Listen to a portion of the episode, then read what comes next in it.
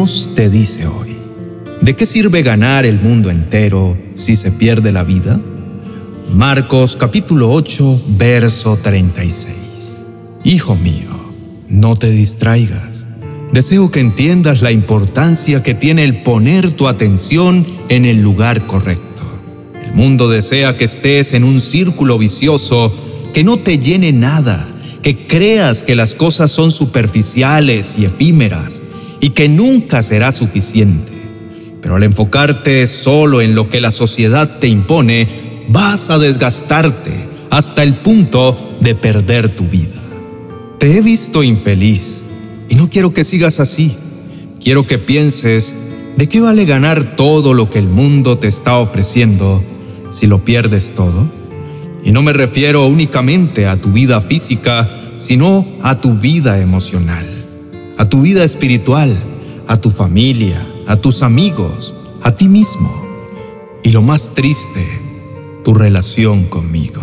Así que, por favor, pon tus ojos en mí, enfócate y aléjate de todo lo que verdaderamente no te llena. Recuerda que el dinero no da felicidad. Recuerda que la tecnología no da felicidad. Recuerda que el estatus no da felicidad porque lo puedes tener todo, pero a la vez nada. Y es tu decisión si quieres vivir una vida vacía y sin sentido o entera, completa, plena, íntegra, llena de mí. Tú decides. Dios hoy nos hace preguntarnos, ¿para qué tenerlo todo? Si cuando te das cuenta, todo es nada. Hace tiempo conocí una persona que estaba muy acomodada tenía mucho dinero y era muy trabajadora. Pero en ese proceso de ganar estabilidad, nada era suficiente y comenzó a tener alteraciones en su ánimo. No tenía una vida fuera del trabajo y su familia comenzó a ser perjudicada. Él comenzó a perder a su esposa, sus hijos realmente no le conocían de verdad abandonados y tristes porque a pesar de que tenían todo lo que jamás habían imaginado, nunca fue suficiente. Él empezó a perderse a sí mismo y su salud se deterioró.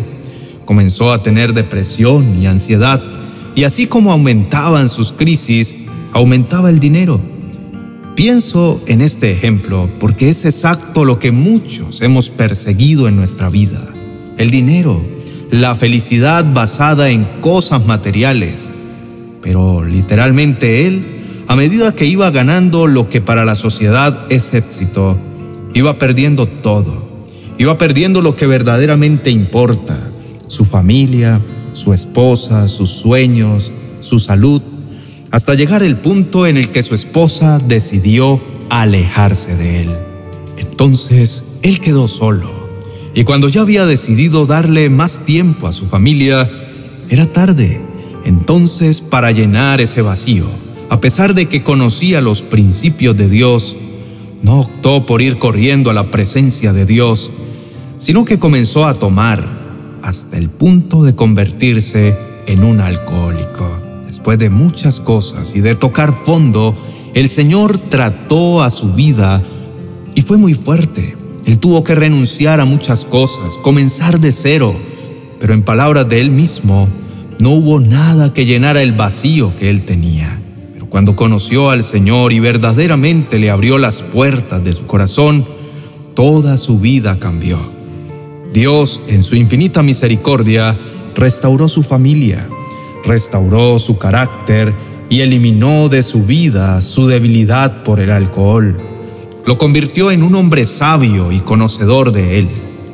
Es una historia hermosa porque Dios le devolvió la vida a aquel que estaba muerto en vida. Ahora te pregunto, ¿cómo está tu vida? ¿Cómo estás viviendo en este momento? ¿Acaso estás muerto en vida? ¿Acaso por perseguir las expectativas del mundo estás perdiendo las fuerzas de tu interior? En la carrera llamada mundo, la carrera llamada sociedad? ¿Estás perdiendo los principios del Señor? ¿Hasta qué punto yo debo negociar mi moralidad?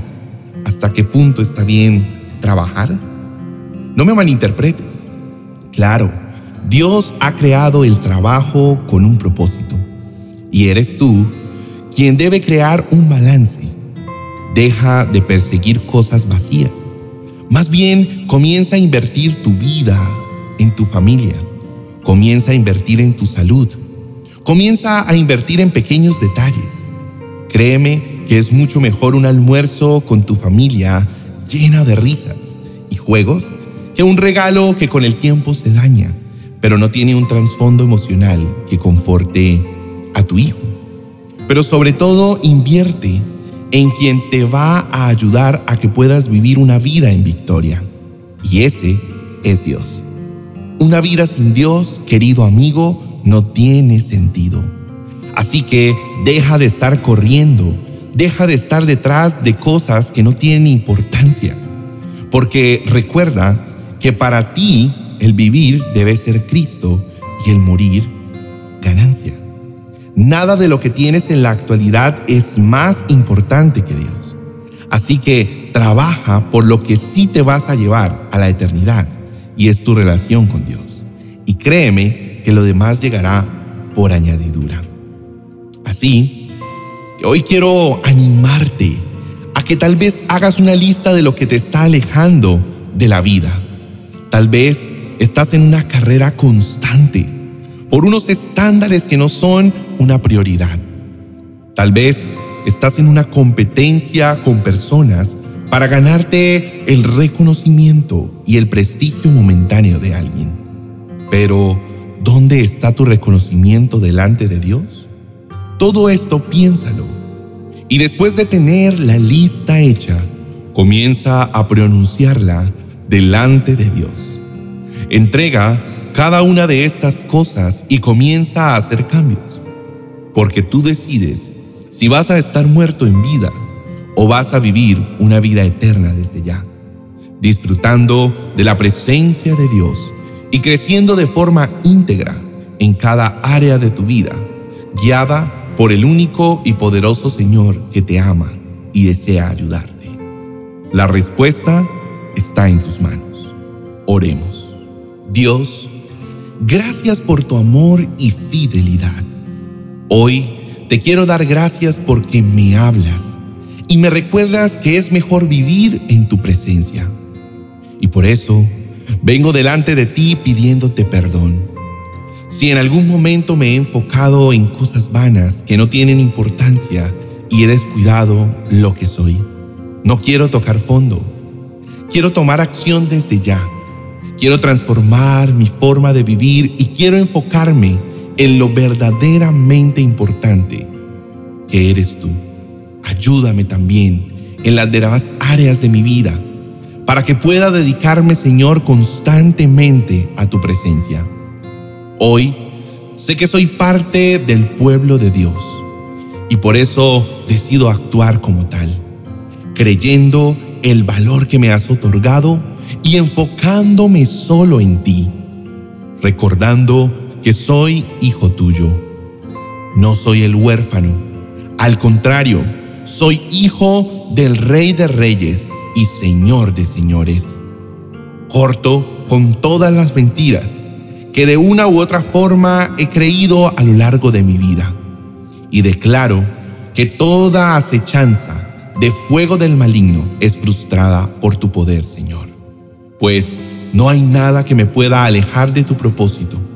Declaro que me enfoco en ti y que todas las distracciones que ofrece el mundo son frustradas y puestas en tus manos para que tú trabajes en mi interior.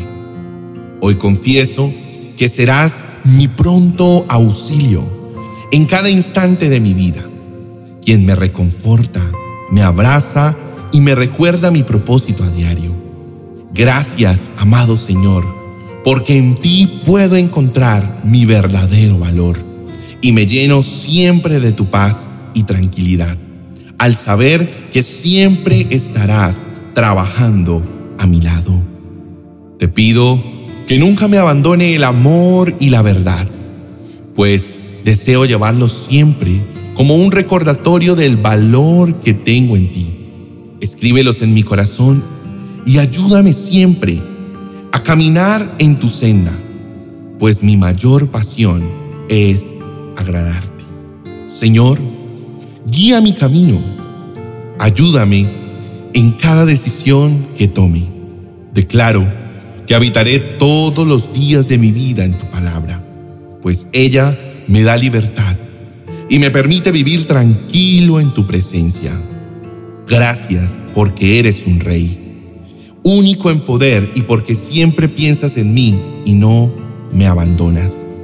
Hoy descanso en tu presencia, pues entiendo que voy a enfocarme en lo verdaderamente importante.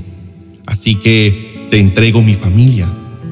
Declaro que tú me das las herramientas correctas para poder ser de bendición para ellos y para que a través de mi vida puedan conocer verdaderamente que lo que importa es tu amor y lo demás llegará por añadidura. Declaro que tú tienes el control total de cada aspecto de mi vida.